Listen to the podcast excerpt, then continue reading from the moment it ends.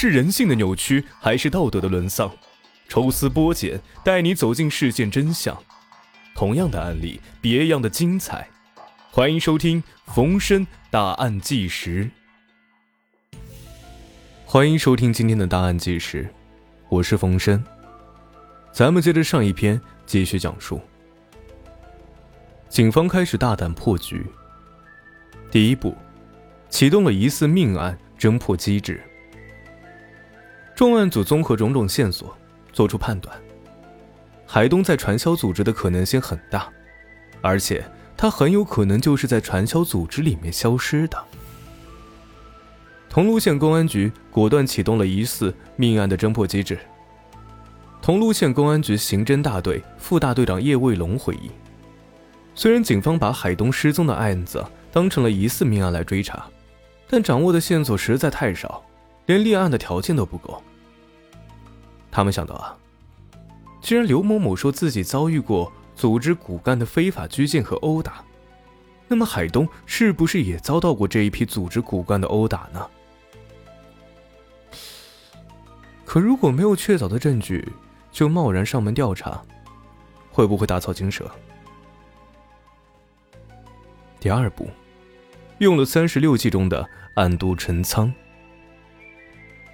桐庐警方多次召开了专家案进行分析会，桐庐县的副县长、公安局长金卫对专案组前期取证材料整理之后发现，刘某某被骗到传销组织期间，存在被殴打以及被非法拘禁的情况。如果刘某某讲的湖北人被打的抬出去的情况属实，为了不打草惊蛇，可以调整思路，先围绕刘某某。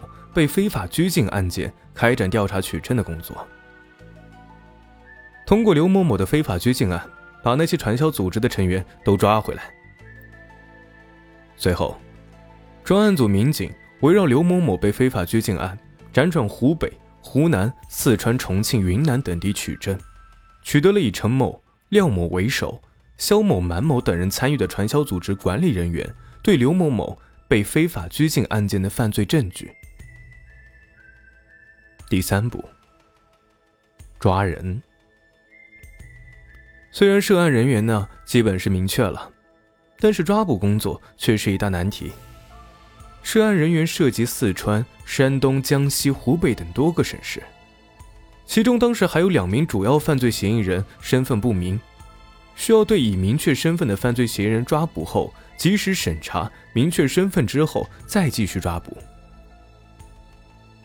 桐庐县公安局刑侦大队重案中队民警陈平说：“寻找证人和抓捕嫌疑人的过程都遇到了非常多的棘手问题，比如那些曾经被骗到过传销组织的证人，当民警找到他们的时候，他们非常抵触，不愿意说。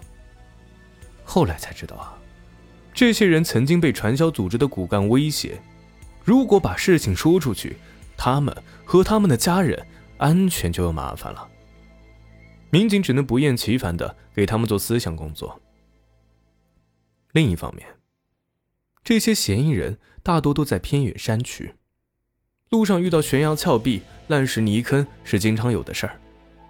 陈警官就举了一个例子啊，杭州一个区到另一个区开车可能就十几分钟，但在云南四川交界处抓捕一个嫌疑人时，从一个乡到另一个乡，足足要花五六个小时。专案组的民警算了算，参与这起案件来回奔波的路程，每个刑警都超过一万公里。第四步，审讯之后，黑暗中亮起了一线曙光。二零一六年十二月底，专案组民警在湖南将传销组织的第一名罪犯嫌疑人廖某进行抓获。经过突击审讯啊，廖某交代。海东确实被人骗到他所在的传销组织。啊，他确实被打过，但被打成什么样后来他去了哪儿？我这个级别是不知道的。廖某对民警说道：“根据廖某的交代，他所在的传销组织成员上百人，等级森严。最高级的是大经理，平时谁也见不到。负责他们这个窝点的是大主人陈某。”他是下面的小主管，再往下还有手机主管。说白了，就是管所有人的手机，不要让他们随便与外界联系。在他们用手机欺骗亲朋时，在一旁监督。接着是下一级的传销人员，像海东、刘某某都属于底层。二零一六年十二月至二零一七年一月初，经过缜密的推敲，结合活动轨迹分析结果，专案组制定了详细的抓捕计划，同时部署了五个抓捕组，分赴湖南、湖北、四川、山东及桐庐本地，先后将七名涉案人员抓捕到案。经过审查，犯罪嫌疑人陈某、杨某终于开了口。那一天。究竟发生了什么？涉案的犯罪嫌疑人陆续被桐庐警方抓获之后啊，这个传销组织的架构逐渐清晰。最大的经理是王某，手下分管着几个窝点。